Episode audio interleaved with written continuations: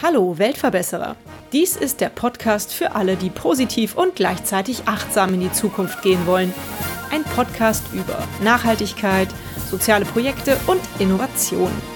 Die Gemeinwohlökonomie ist mittlerweile eine internationale Bewegung, in der sich immer mehr Unternehmen, Gemeinden und Universitäten engagieren. Grob gesagt handelt es sich um ein Wirtschaftsmodell, in dem Kooperation und humane Grundwerte im Vordergrund stehen. Heute spreche ich mit Martina Dietrich, der Regionalkoordinatorin der Gemeinwohlökonomie Köln-Bonn. Liebe Martina, bei mir im Podcast kam schon öfters mal zu Wort die Gemeinwohlökonomie-Bewegung. Mhm. Die wurde öfters schon mal angesprochen. Und seitdem bin ich ganz heiß darauf zu erfahren, worum geht es da eigentlich. Mhm. Jetzt bist du hier Mitglied der Gemeinwohlökonomie-Bewegung und kannst mir bestimmt ein bisschen was darüber erzählen. Stell dich doch vielleicht persönlich einmal ganz kurz vor und dann vielleicht kannst du ganz kurz zusammenfassen, worum es euch geht. Und ich stelle dann bestimmt noch einige Fragen an dich. Okay, also mein Name ist Martina Dietrich. Ich bin, wie du schon gesagt hast, äh, Mitglied der Gemeinwohlökonomie Regionalgruppe Köln-Bonn. Ich bin sogar deren Koordinatorin, also ich sorge so ein bisschen dafür, dass die Fäden da zusammenlaufen. Beruflich bin ich Beraterin für äh, Organisationsentwicklung mit einer kleinen Firma Sinovation und berate eben Organisationen, schwerpunktmäßig kleine Organisationen, wie sie sich besser organisieren, strukturieren und aufstellen können. Das passt ganz gut zum Thema Gemeinwohlökonomie. Die Gemeinwohlökonomie ist eine Bewegung, versteht sich als Bewegung, die inzwischen weltweit daran arbeitet, das Wirtschaftssystem zu verändern, und zwar hin zu einem ethischen Wirtschaftssystem. Aktuell ist es leider so, dass die Wirtschaft meistens so ein Eigenleben führen darf und sich in keiner Weise an gesellschaftliche Normen, Werte oder so halten muss, sondern das Einzige, was am Ende überprüft wird bei einer Firma, in den Unternehmen, in der Wirtschaft ist, wie viel Geld haben sie verdient? Haben sie Profit gemacht? Äh, Wachstum ist eine Größe für Erfolg und daran wird Erfolg gemessen in der Wirtschaft.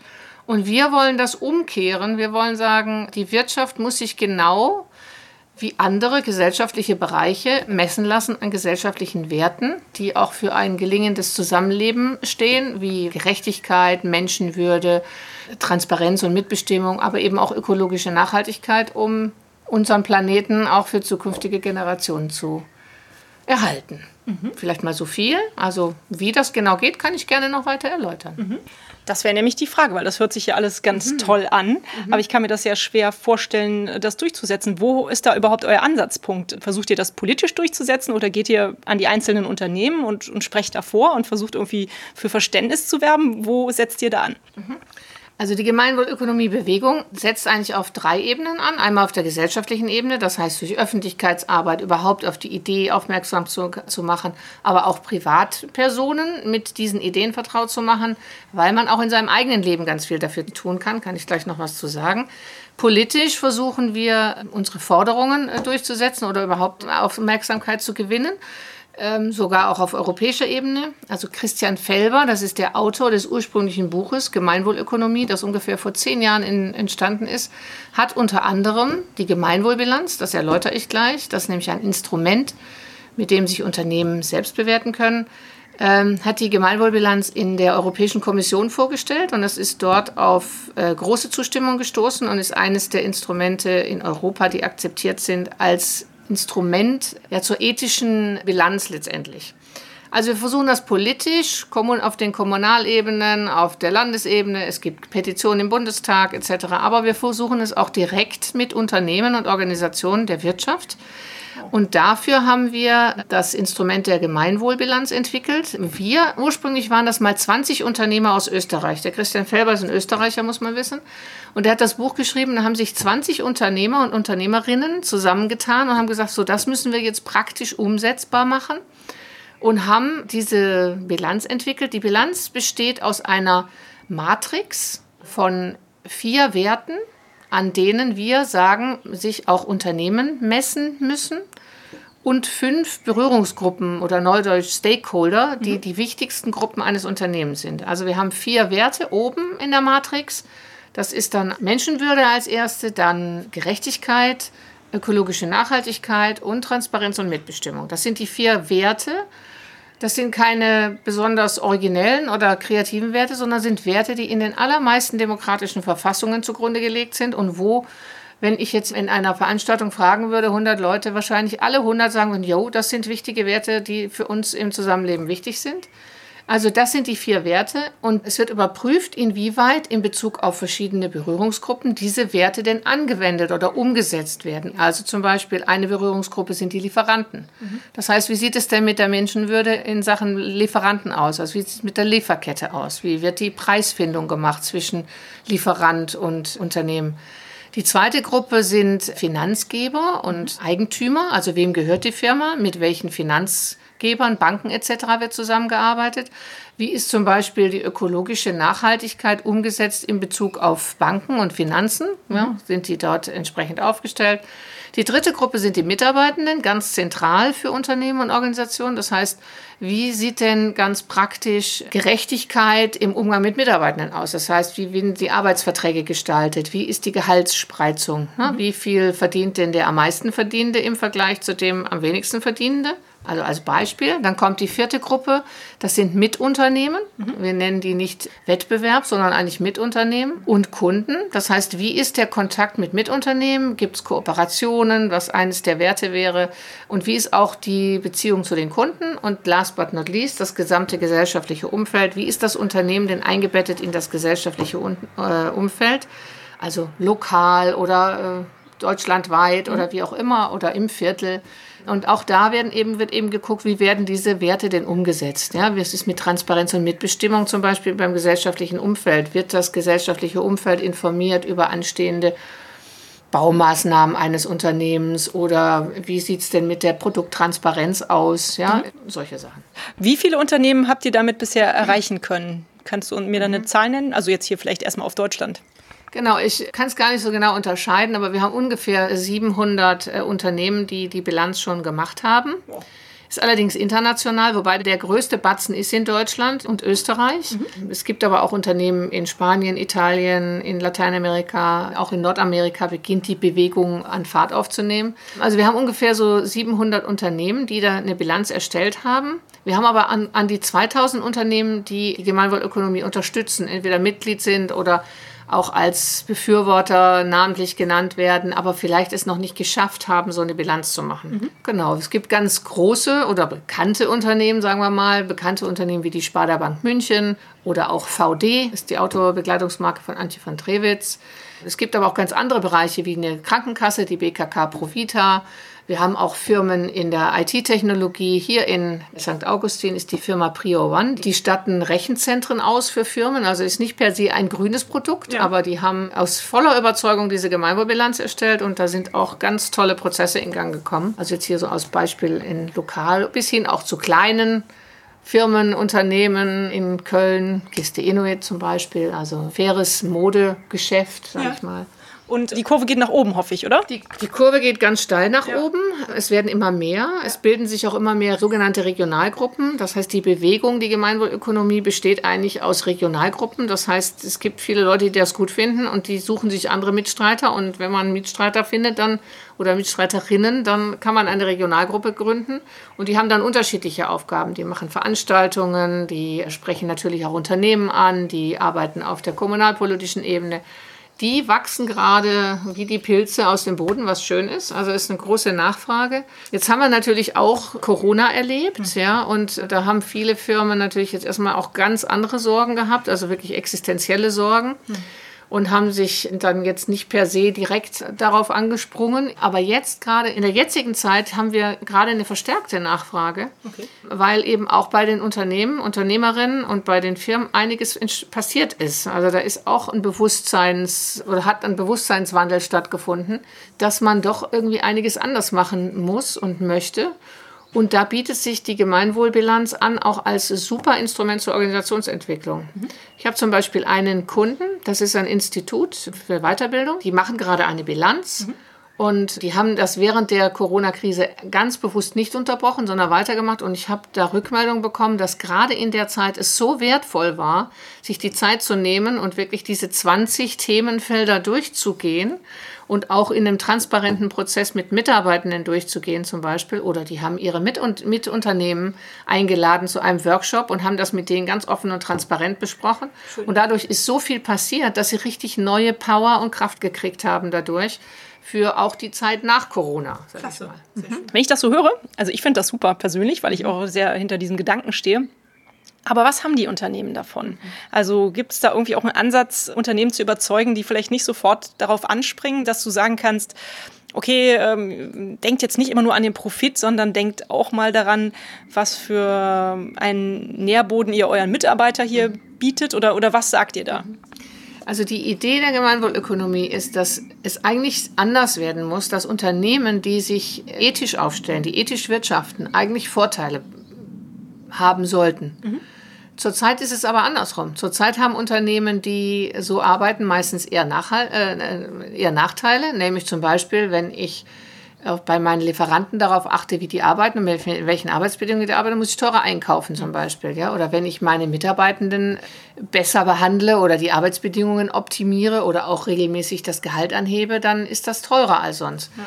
Die Idee der Gemeinwohlökonomie ist, ist sollen, ähm, die sollen Vorteile bekommen. Zum Beispiel in unserer Vorstellung wäre es so, dass idealerweise es eine politische Entscheidung gibt, also eine äh, Regulation gibt, mhm. dass Unternehmen, die ähm, eine gute Gemeinwohlbilanz erstellen, eben Vorteile bekommen. Zum Beispiel steuerliche Vorteile, das wäre ganz einfach mit einer Mehrwertsteuerabsenkung zum Beispiel.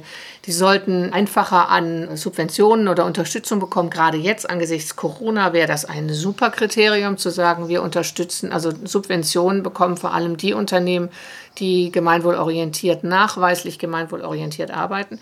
Also das ist die Idee. Unsere Idee, der, also die Gemeinwohlbilanz ist eigentlich nur ein Instrument eines Wirtschaftssystems, das sich eben anders aufstellt, wo es darum geht, nochmal klarzumachen, dass Geld eben nur ein Mittel zum Zweck ist und nicht der Zweck des Wirtschaftens. Mhm. Der Zweck des Wirtschaftens muss eigentlich das gute Leben für alle sein. Mhm. So, es gibt also noch viel mehr Ideen, die um diese Gemeinwohlbilanz herum sind. In unserer Vorstellung mit einer anderen Wirtschaft wäre es eben dann tatsächlich so, dass durch die Transparenz, also dann wäre eine Gemeinwohlbilanz verpflichtend, mhm. so wie jetzt jedes Unternehmen ja eine Finanzbilanz am Ende des Jahres veröffentlichen muss, wäre das verpflichtend und dann gäbe es eine große Transparenz, sowohl für die Kunden, die Kundinnen, aber eben auch für Zulieferer, Lieferanten, für die Öffentlichkeit, zu sagen, okay, wie arbeitet denn diese Firma, mit welcher, am Ende dieser Bilanz gibt es eine, eine Punktzahl, die man erreichen kann.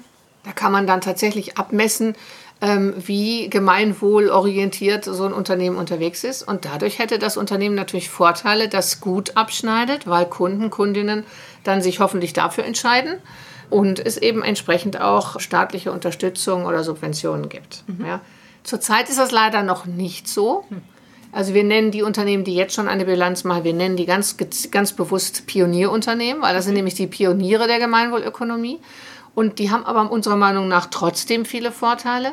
Einmal nach innen. Es ist ein wirklich super Organisationsentwicklungsprozess, der auch nach innen wirkt, wodurch eine transparente Bearbeitung dieser Themen auch in der Organisation ganz viel passiert und es eine Zukunftsorientierung ist für das Unternehmen. Also einmal nach innen, nach außen natürlich auch. Es gibt auch heute schon Kunden und Kundinnen, die auf sowas achten. So habe ich zum Beispiel, darf man das jetzt überhaupt sagen, äh, zu einem Stromanbieter gewechselt, der gemeinwohlbilanziert ist. Das ist Polarstern in München. Sehr gut. Ja?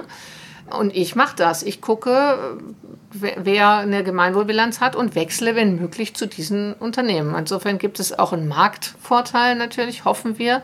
Auch wenn er vielleicht jetzt zurzeit noch nicht so groß ist, mhm. aber das ist sicher steigend. Und auch eine Vernetzung mit anderen Unternehmen, Organisationen, die ähnlich unterwegs sind. Schön. Mensch. Mhm.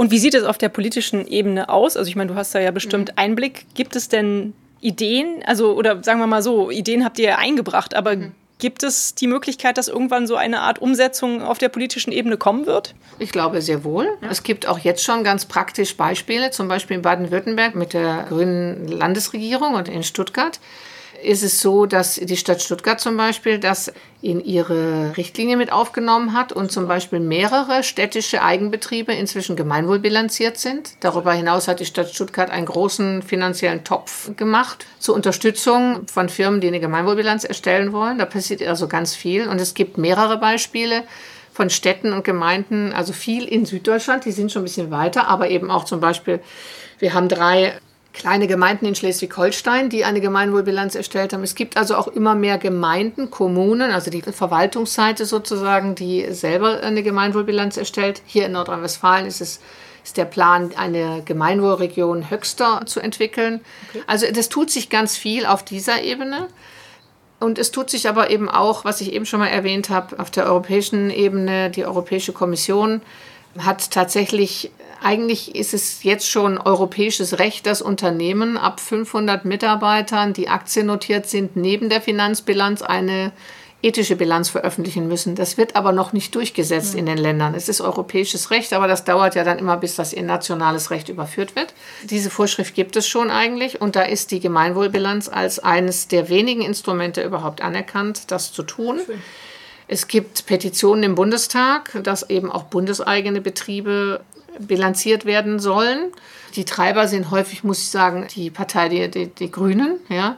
Und zum Beispiel jetzt hier in Köln auf kommunaler Ebene sind wir auch sehr stark im Gespräch mit der Stadt, mit Frau Reker, ja, die uns die Gemeinwohlökonomie auch kennt und uns auch äh, zugesagt hat, das zu unterstützen. Jetzt haben wir ja bald Kommunalwahlkampf und ja, da werden wir sehen, dass wir natürlich versuchen, unsere Ideen da auch noch weiter mit, mit ranzukriegen. Und ich glaube schon, dass jetzt gerade durch die Corona-Krise, durch die Erfahrung, dass man das Leben plötzlich irgendwie auch ganz anders gestalten kann, dass doch einiges passiert ist, dass einiges in Bewegung gekommen ist und wir müssen halt versuchen, möglichst viel Einfluss geltend zu machen, dass das, was jetzt anders werden soll, in die richtige Richtung geht. Mhm. Ja, also sprich Subventionen entsprechend richtig eingesetzt werden und dafür versuchen wir uns auch einzusetzen. Schön. Also ausgeschlossen ist das nicht. Also ich, sonst, ich, ich denke schon, dass wir eine gute Chance haben, Einfluss eher zu gewinnen zurzeit. Ja.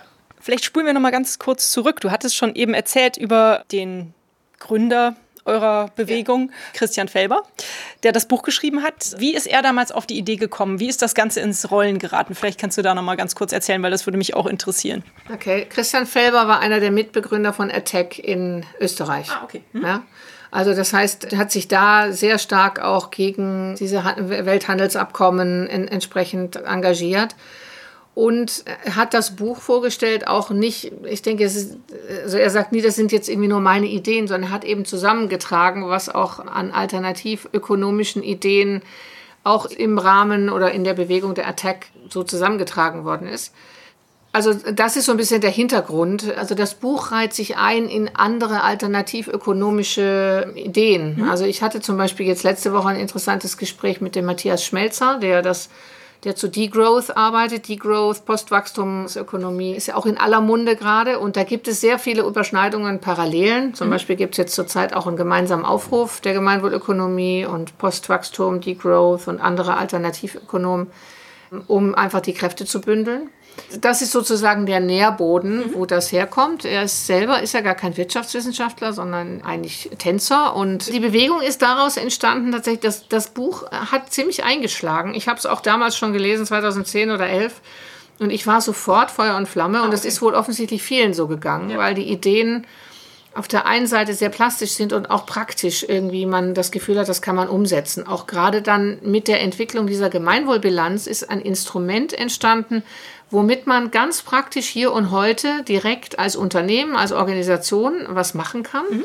Und wo wir, wo die Bewegung sozusagen im Hintergrund dafür sorgen kann, dass das passiert. Mhm. Also wirklich nicht zu warten auf die große politische Veränderung erst und sagen, wir müssen jetzt erstmal warten, bis da oben die politischen Kräfte sich entsprechend verteilt haben, sondern, das kann man ja auch versuchen, aber gleichzeitig eben ganz praktisch was machen kann. Mhm. Also das Gefühl zu haben, okay, ich kann jetzt hier daran arbeiten, dass Unternehmen sich verändern. Mhm. Ich glaube, das ist reizvoll für mhm. viele und insofern hat sich das relativ schnell aus Österreich verbreitet in Richtung Deutschland und äh, Schweiz, also erstmal im deutschsprachigen Raum. Und es ist inzwischen so, dass es eben immer mehr Regionalgruppen gibt, aber es gibt auch zum Beispiel immer mehr Universitäten, die das unterstützen und ihre, in ihre Lehrpläne aufnehmen. Es gibt den ersten Lehrstuhl in Saragossa in Spanien. Cool zu Gemeinwohlökonomie. Es gibt ein Masterstudium in Österreich zu Gemeinwohlökonomie. Also da tut sich auch einiges. Und jetzt gerade ist es eigentlich noch mehr. Und ich denke, es hat sicher auch nochmal jetzt die Erfahrung mit, mit Corona nochmal beflügelt, dass die Menschen das Gefühl haben, das kann so nicht weitergehen. Also gerade was das Wirtschaften anbelangt, dass Wirtschaft so losgelöst von jeglichen Werten tun und lassen kann, was sie will eigentlich, so ist es ja. Oder noch mehr eigentlich tatsächlich die Wirtschaft eigentlich mehr die Politik bestimmt, als, die, als, als wir uns das wünschen. Also, mhm. ne, ich meine, kann man ja jetzt auch wieder sehen, ne, mit Autogipfel und ähm, mhm. Unterstützung von der Lufthansa oder ne, Subventionen in mhm. Milliardenhöhe. Ich glaube, dass doch immer mehr Leute das Gefühl haben, das geht nicht. Und da bietet die Gemeinwohlökonomie einen sehr praktischen Ansatz. Es ist auch noch ein Ansatz für mehr Demokratie. Also ich mhm. habe jetzt mehr auf die Unternehmen so gezielt, aber die Idee ist eben auch, dass wir unsere Demokratie tatsächlich nochmal wirklich mit Leben füllen müssen, was zurzeit eigentlich eher ein bisschen Scheindemokratie ist, indem mhm. wir irgendwie vier Jahre wählen, sondern es muss eigentlich darum gehen, über andere Modelle mehr Mitbestimmung auch zu machen. Und darum geht es eben in den Regionalgruppen auch. Und ich denke, das ist einfach reizvoll, dass man wirklich was tun kann. Mhm. Nun hast du schon ein paar Mal gesagt, die Corona-Krise, sage ich jetzt mal so schön, hat das Ganze so ein bisschen vielleicht beflügelt, weil die Leute wieder ein bisschen rückbesinnt haben, mhm. sich auf die, auf die Dinge, die sie so tun und die sie so erleben und machen in der Wirtschaft auch. Aber ich kann mir auch vorstellen, dass auch die Fridays for Future Bewegung doch bestimmt mit dem Nachhaltigkeitsgedanken da auch einen Anschub gegeben hat. Oder siehst du das nicht so, dass diese neue Generation, die da jetzt heranwächst, die vielleicht auch mal wieder demonstrieren geht und die über Nachhaltigkeit mhm. mehr nachdenkt, mhm. da auch einen Schub gegeben hat, oder? Also ich denke, dass die Fridays for Future Bewegung also vielem einen Schub verpasst hat. Ja. Also und, so, und Gott sei Dank und hoffentlich machen sie auch weiter. Mhm. Und auch, also gerade der Wert, mit dem wir natürlich auch arbeiten, ökologische Nachhaltigkeit, der entspricht dem ja äh, komplett, dass mhm. wir sagen, Unternehmen haben eine Verantwortung. Die müssen sich ihrer Verantwortung stellen mhm. und müssen sich der Verantwortung stellen, dazu beizutragen, dass irgendwie dieser Planet erhalten bleibt. Ja. Insofern glaube ich das schon. Und wir haben auch doch tatsächlich Zulauf von einigen Jüngeren Schön. aus der Bewegung, auch Studierenden oder eben auch kurzem war ein Schüler bei uns, der sich ganz mutig da bei uns irgendwie auch reingesetzt fand, ich, fand ich super, also mit 16 oder so. Und ich denke schon, dass dass da viel passiert ist in den Köpfen, was ich manchmal glaube. Ich glaube, die Fridays for Future, also die wirklich die Jüngeren, die dort drin mhm. sind, beschäftigen sich noch nicht so viel mit wirklichen Theorien was anders sein okay. kann. Das, deswegen, aber ich glaube, dass sich das schon gegenseitig befruchten kann. Mhm. Du hast ja auch zwei Söhne, zwei ja. Kinder. Mhm. Wie erziehst du die? Oder gibst du denen diese Werte schon mit? Oder kriegen die die vielleicht auch schon tatsächlich aus anderen Richtungen mitgegeben? Wie erfährst du das? Naja, ich meine, das ist jetzt so eine Geschichte. Was soll ich sagen? Ich, ich habe zwei Jungs und versuche auch die Werte zu vermitteln. Ich weiß aber nicht, ob das mit Jugendlichen in dem Alter immer überall fruchtet, ganz offen. Also das, was ich in meinem Leben lebe, zum Beispiel nachhaltig einkaufen und auch faire Kleidung zu kaufen, das kann man mit Jugendlichen 14 und 16 nicht immer unbedingt durchsetzen, mhm. muss ich jetzt mal ganz lebenspraktisch sagen. Mhm. Ich wünsche mir, ich hoffe, dass einige der Werte doch tatsächlich da ankommen und hängen bleiben. Aber dass meine Kinder jetzt ausgerechnet an vorderster Front von Fridays for Future sind, muss ich leider sagen, nein. Vielleicht ist das die Protesthaltung. Das kann auch sein. Vielleicht kommt es aber trotzdem später. Das ist du den richtigen Samen gepflanzt und später wächst so auch die richtige Blume. Aber du hattest eben schon mal irgendwann gesagt, jeder von uns kann was tun, ja. auch für die Gemeinwohlökonomie. Mhm. Wie meintest du das? Ich habe ja gesagt, es gibt die vier Werte und mhm. für die Unternehmen gibt es eben fünf Stakeholdergruppen oder Berührungsgruppen. Aber für jeden Einzelnen ist ja die Frage, wie setze ich denn Werte wie Gerechtigkeit oder ökologische Nachhaltigkeit um. Mhm. Und ich kann ja in meinen Lebensbereichen genauso überprüfen, okay, wie sieht es denn aus mit meiner Nachhalt mhm. ökologischen Nachhaltigkeit, mit meinen Banken, wie sieht es denn aus, mit welchen Versicherungen arbeite ich, wie sieht es aus mit meinem Einkauf, da achte ich zum Beispiel auf Firmen, die eine vernünftige Lieferkette haben. Ne? Also da, ich kann ja privat in meinem Leben ganz viel überprüfen, auch in Richtung ethisches Leben und Wirtschaften. Ja, ich kaufe ja ein und konsumiere und es gibt zum Beispiel aus der Gemeinwohlökonomie heraus entwickelt auch ein Spiel oder eine Seminarreihe, wie man es nennen will. Das nennt sich Enkeltauglich Leben. Da schließen sich immer 10, 15 Einzelpersonen oder Familien zusammen mit einem Spielleiter so genannt und die gehen diese ganzen Lebensbereiche durch und unterstützen sich gegenseitig mit Ideen, was man eigentlich tun kann, um eben sich auch persönlich in seinem persönlichen Leben vernünftig so aufzustellen, dass eben auch die Enkel noch ein gutes Leben haben. Klasse. Ja. Mensch, das finde ich toll. Es ist ja auch sehr modern, so eine Competition genau. ins Leben zu rufen und dann äh, sich da so ein bisschen gegenseitig anzustacheln. Vielleicht noch einmal zu dir selbst. Du hast gesagt, dieses Buch hat dich total mhm. begeistert. Und wie bist du dann zu dieser Position gekommen, dass du jetzt hier die Regionalleiterin der Gemeinwohlökonomiebewegung bist? Also ich bin die Koordinatorin, nennen wir das. Aber ja, das ist, wenn ich jetzt zu mir und meiner Geschichte komme, ich persönlich war früher sehr politisch unterwegs, sehr politisch engagiert. Ich habe hier in Köln studiert, Pädagogik. Ich war AStA-Vorsitzende an der Erziehungswissenschaftlichen Fakultät und ich war überall vorne dabei. Und dann äh, hat mich aber auch so das Berufsleben so ein bisschen eingeholt. Und ich bin über Umwege selber in die Industrie gekommen. Also ich habe ja Pädagogik studiert, da würde man nicht sagen, man kommt in die Industrie, aber ich habe Personalentwicklung entdeckt als Feld für Erwachsenenbildung und fand das so spannend, habe dann auch diese andere Kultur, es war vorher eben mehr so im politischen unterwegs und dann habe ich das so erfahren und bin in die Industrie gewechselt. Ich habe in der Automobilindustrie gearbeitet, viele Jahre, auch international, weltweit gearbeitet, war also für große Konzerne, muss ich sagen, unterwegs und habe Personal- und Organisationsentwicklung gemacht das habe ich dann, das habe ich schon mal aufgehört, weil ich persönlich gemerkt habe, Mensch, die Werte, die dort so gelebt werden, sind nicht wirklich meine. Mhm. Nichtsdestotrotz hast du eben auch in der Industrie mit interessanten Leuten zu tun und ich habe durch Person meine Maßnahmen der Personalentwicklung unheimlich viel Gutes für Leute bewirkt, ja. Mhm. Und aber letztendlich stößt man immer dann an Grenzen, wenn es wirklich um eine wirkliche Werteorientierung geht, die das Unternehmen nicht hat. Also insofern mhm. habe ich mich häufig mit Sach und Krach dann doch wieder von so einer Firma getrennt, weil ich dachte, nee, das kann ich jetzt nicht mehr mitmachen. Und habe dann schon mal eine Phase gehabt, ich habe mal dann auch in dem Bereich erneuerbare Energien gearbeitet, habe dort ähm, eine Personalleitung gemacht für, für eine Firma im Bereich erneuerbare Energien Allerdings ist mir dann immer wieder aufgefallen, dass leider gerade in Unternehmen, die anders arbeiten wollen, also erneuerbare Energien, habe ich gedacht, boah, wenn ich für die arbeite, dann ist jetzt endlich mal, kann ich mal richtig nach meinen Werten arbeiten. Und die haben dann ganz wenig für ihre Mitarbeitenden gemacht. Da bin ich gegangen, weil ich gesagt habe, Leute, das könnt ihr nicht machen. Ihr könnt nicht so mit Mitarbeitenden umgehen, die alle brennen für die Sache und die dann sozusagen auf dem Hintergrund ausgebeutet werden. Und so habe ich beide Erfahrungen gemacht. Und ich denke, auf der einen Seite bietet die Industrie, die haben natürlich auch die Kohle, muss man sagen, die haben natürlich viel mehr Geld. Mhm. Die haben viel mehr Möglichkeiten, gute Maßnahmen, gute Weiterbildungsmöglichkeiten, Entwicklungsmöglichkeiten für Mitarbeitende zu machen.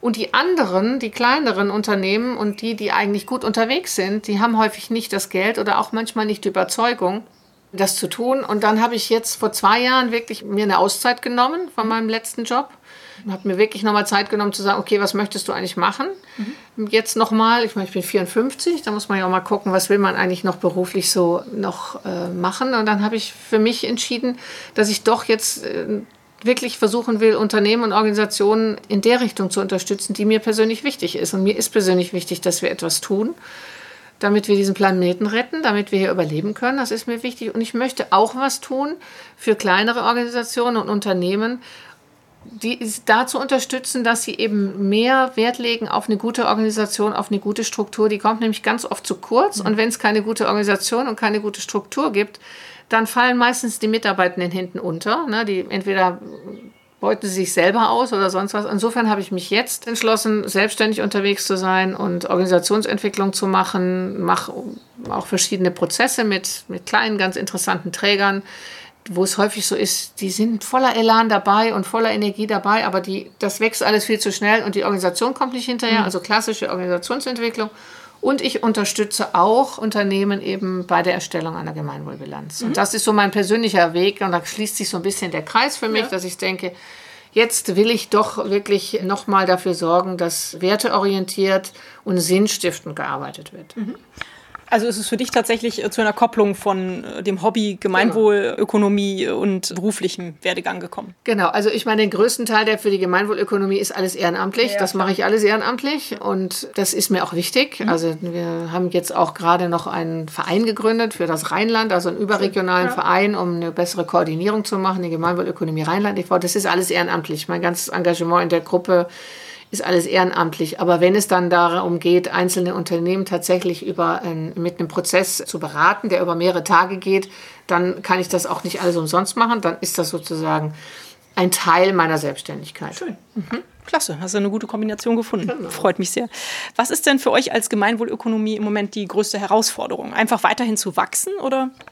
Na, die größte Herausforderung ist und bleibt, immer mehr Unternehmen und Organisationen zu finden, zu gewinnen, die tatsächlich sagen, wir machen das, mhm. auch wenn es nicht verpflichtend ist. Mhm.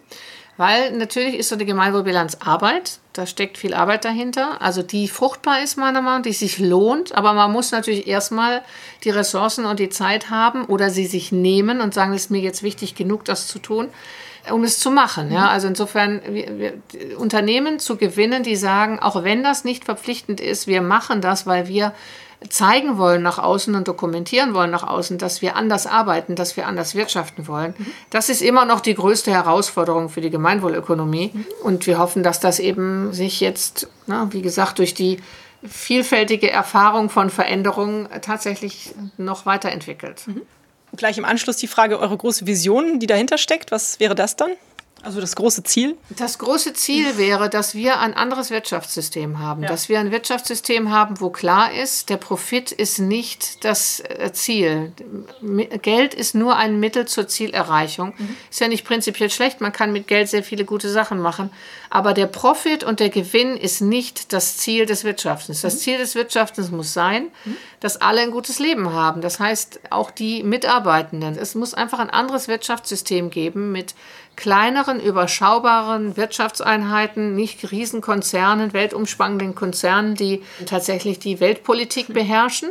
Also unsere Vision ist, dass wir mit den Mitteln, die wir jetzt zur Verfügung haben, nämlich die Gemeinwohlbilanz zu erstellen, Öffentlichkeitsarbeit zu machen, dazu beitragen, dass sich das Wirtschaftssystem tatsächlich ändert. Das ist ein großer Brocken, ein Riesenbrocken, aber ich glaube, wir müssen, wir müssen das schaffen. Wenn wir es nicht schaffen, die Wirtschaft zu verändern und es weiter so ist, dass Unternehmen rein am Profit orientiert arbeiten dürfen und sie keiner kontrolliert, wie sie ihr Geld erwirtschaftet haben, dann werden wir es nicht schaffen mit mhm. den Klimazielen und der Haltung unserer Lebensgrundlage. Mhm. Ja, interessant. Sehe ich aber ganz genauso.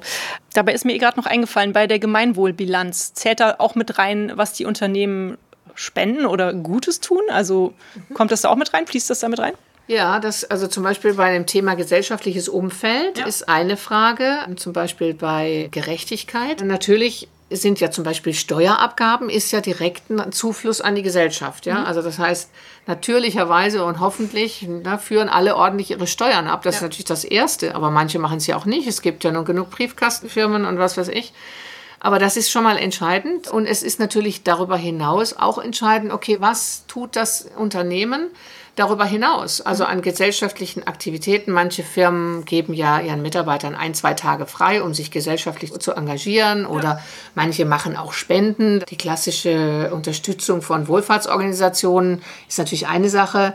Ich denke aber, es ist noch viel wichtiger, mhm. tatsächlich sich als Unternehmen so aufzustellen, dass man im Wirken in der, für die Gesellschaft Gutes tut. Ja? Ja. Aber klar, Spenden, ein Spendenaufkommen oder eine Unterstützung von anderen Organisationen ist, da kann man sich Pluspunkte sammeln. Da kann man sich ein paar Punkte sammeln in der Gemeinwohlbilanz. Ja.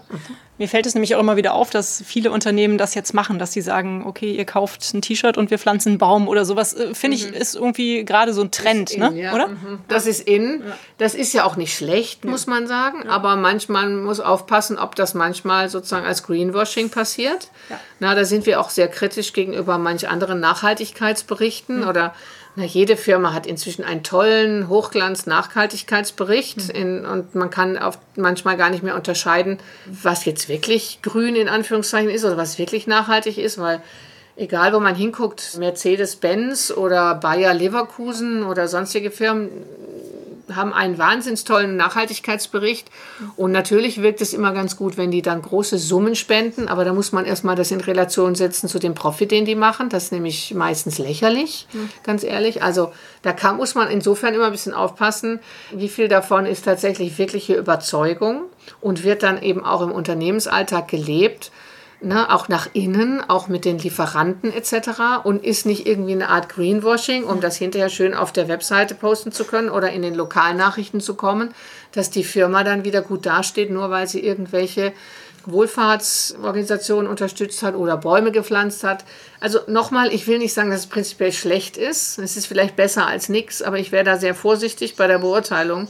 Es geht doch viel mehr darum, muss ja viel mehr darum gehen, wie ein Unternehmen wirklich wirtschaftet und ist es überzeugt, werteorientiert unterwegs oder macht es einfach nur mal hier und da ein paar schöne Aktionen. Hm, ja? Richtig.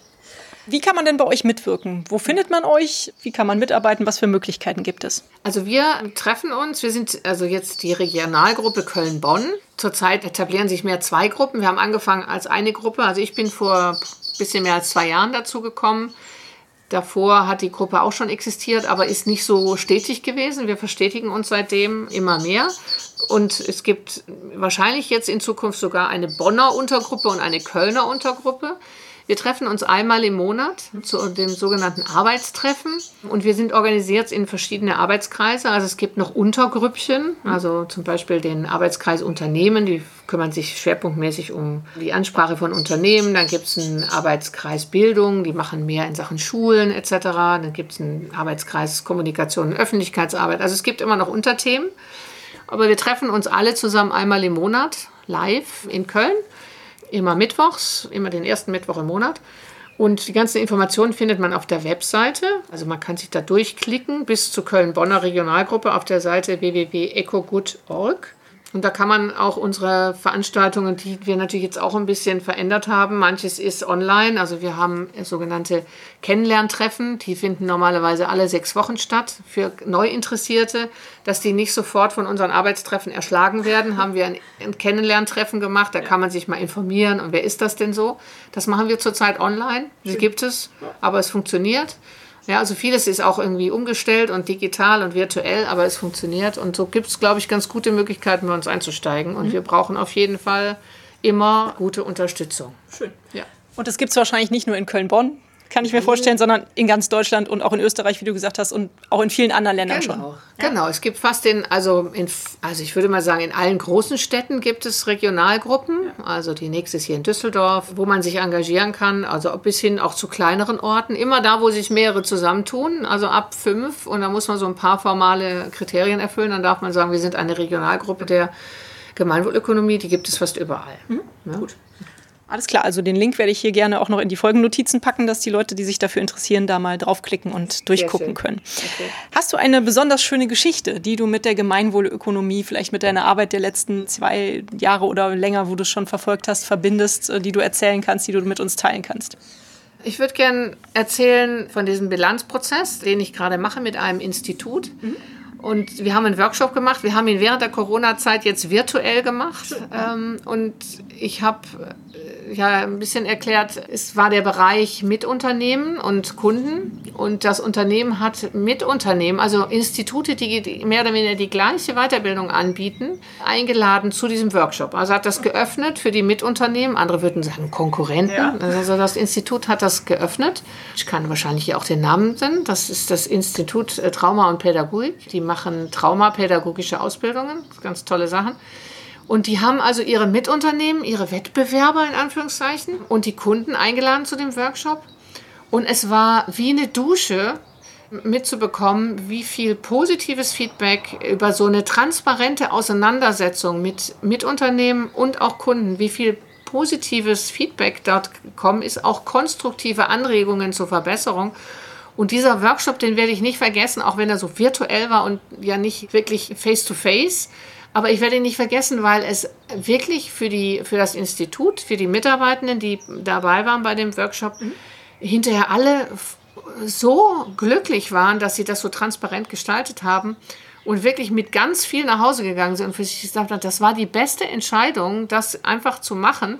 Das hätte ich gerne aufgenommen mit so einem Mikrofon, ja, ja. und würde das immer abspielen, weil das nochmal deutlich gemacht hat, wenn man das ernst meint, sich auch an Werten zu orientieren im Unternehmen und es einen transparenten Prozess gestalten kann mit den Mitarbeitenden, dann passiert ganz viel nach innen und auch nach außen, wenn man Kooperation sich auf die Fahnen schreibt, auch mit Mitunternehmen und dann transparent mit umgeht, dann passieren so viele positive Dinge, die so viel Energie freisetzt für die Unternehmen. Und das ist das, das habe ich jetzt vor kurzem eben in diesem einen Workshop tatsächlich wirklich ähm, erlebt und das fand ich einfach super und ist motivierend. Schön. Da kommt mir direkt so der Gedanke, dieses Institut, wenn es da die Kunden einlädt und die mit unter Mitbewerberunternehmen. Ne? Haben die da nicht Angst, dass die die Kunden verlieren an die Mitbewerber, wenn die da so in Kontakt kommen? Oder ist das was, was man halt überwinden muss in dem Falle? Ja, genau. Das ist ja das, was, wo wir sagen, Kooperation ist ein hoher Wert in der Gemeinwohlökonomie, weil wir sagen, es äh, muss in der Wirtschaft auch, es muss um Kooperation gehen. Also es soll viel weniger Großunternehmen existieren als kleinere, die sich eben dann regional oder von der Produktpalette ergänzen, äh, äh, unterstützen. Und Kooperation ist da ein hoher Wert. Das sind wir nicht gewohnt, weil wir werden ja von klein auf sozialisiert im Sinne von Konkurrenz und ähm, Leistung und das ist sicher so ein Schalter im Knopf, der nicht so einfach umzulegen mhm. ist. Und deswegen fand ich es ja auch so super, dass die das gemacht haben. Die ja. haben die eingeladen, alle an einen Tisch. Und natürlich geht bei denen wahrscheinlich, haben die das auch mal gedacht, Mensch, was mache ich denn? Oder wenn jetzt meine Kunden dabei sind und mein Mitunternehmen und dann hören die was Schlechtes über uns oder so.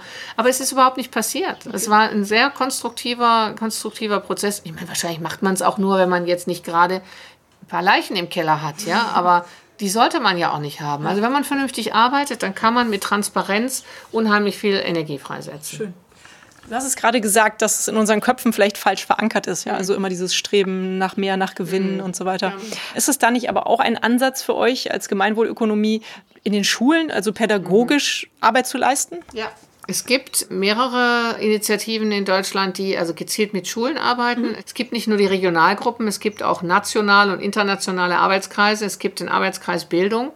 Und die haben unter anderem Planspiele entwickelt für Schulen, das sogenannte Schokoladenplanspiel. Da geht es um so ein Schokoladenunternehmen, Schokoladenfabrik, die man eben dann irgendwie anders managt. Ja, und das ist, geht über ein Planspiel für, für Kinder und Jugendliche.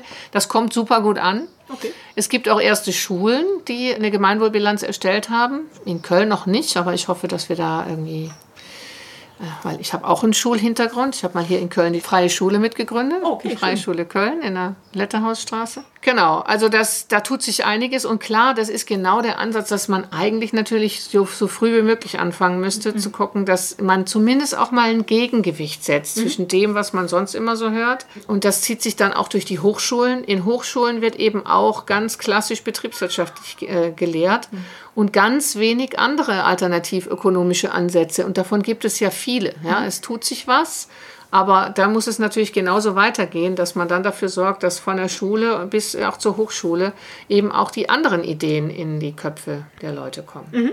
Macht dich deine Aufgabe glücklich?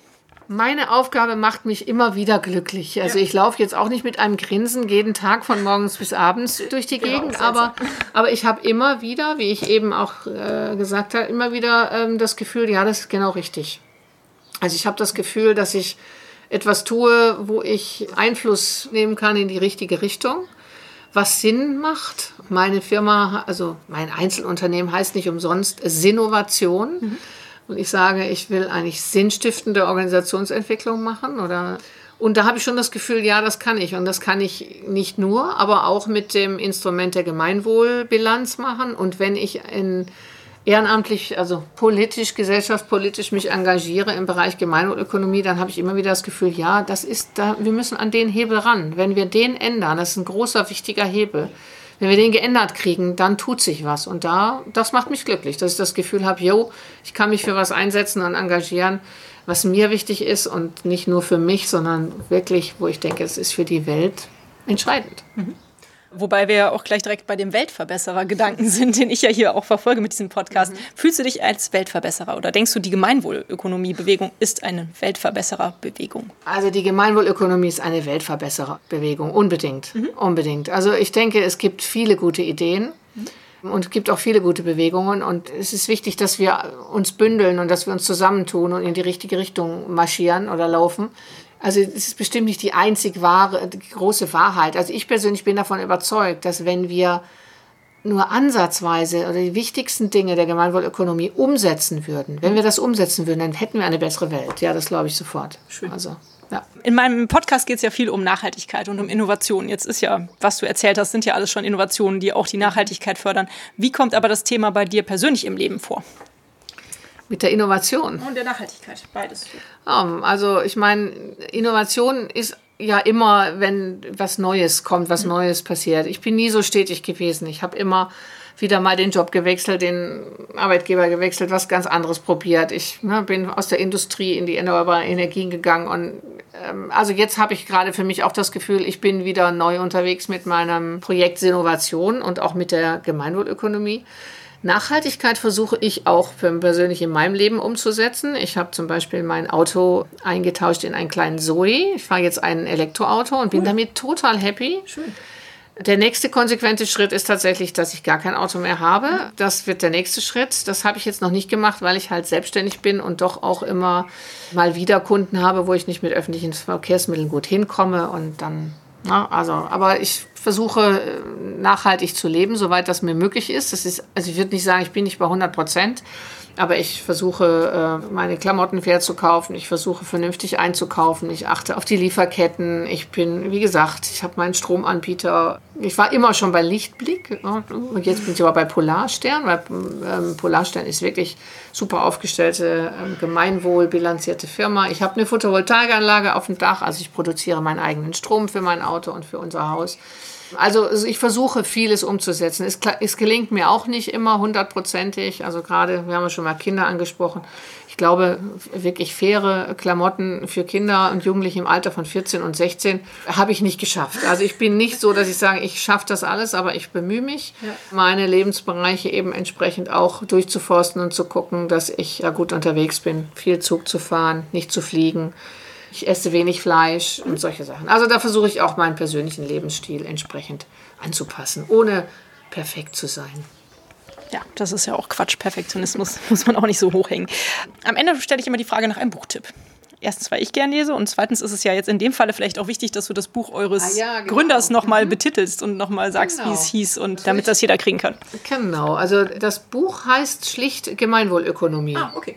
Der Autor ist Christian Felber und das kann ich wirklich jedem und jeder nur ans Herz legen. Ja. Es ist, finde ich, ganz gut zu lesen. Man soll sich nicht von Ökonomie abschrecken lassen. Das ist eine, eine Idee eines Wirtschaftssystems, aber der Christian Felber versteht es, das sehr gut so zu formulieren, dass auch Nicht-Wirtschaftswissenschaftler das gut verstehen. Es ist sehr praktisch geschrieben und die meisten, die das Buch gelesen haben, haben hinterher für sich das Gefühl, Mensch, ich muss was anders machen. Also insofern bitte das Buch Gemeinwohlökonomie lesen. Und am besten direkt in den Stundenplan der Schulen mit aufnehmen. Ja, unbedingt, unbedingt. Gut, liebe Martina, dann äh, bedanke ich mich ganz herzlich für deine Zeit und für dieses super interessante Gespräch. Also das äh, war sehr aufschlussreich, finde ich ganz toll, dass du dich da so engagierst. Weiter so und vielen Dank. Ja, ich danke dir. Vielen Dank. Mir hat es auch Spaß gemacht. Schön. Vielen Dank euch allen, dass ihr wieder bis zum Schluss zugehört habt. Ich habe gestern eine wunderschöne indische Weisheit gehört. Wir haben die Erde nicht von unseren Eltern geerbt, sondern von unseren Kindern geliehen. Auch in diesem Sinne finde ich die Idee der Gemeinwohlökonomie absolut zukunftsweisend. Wenn auch ihr euch für diese Bewegung näher interessiert, klickt auf die Links in den Show Notes. Und hat es euch gefallen? Seid ihr inspiriert, berührt? Habt ihr eine Idee für eine neue Podcast-Folge oder Verbesserungsvorschlag für mich? Dann hinterlasst mir doch eine Bewertung oder einen Kommentar. Ich freue mich drauf. Ihr findet die Weltverbesserer regelmäßig hier an dieser Stelle. Abonniert den Podcast doch gerne. Bis bald, eure Birte.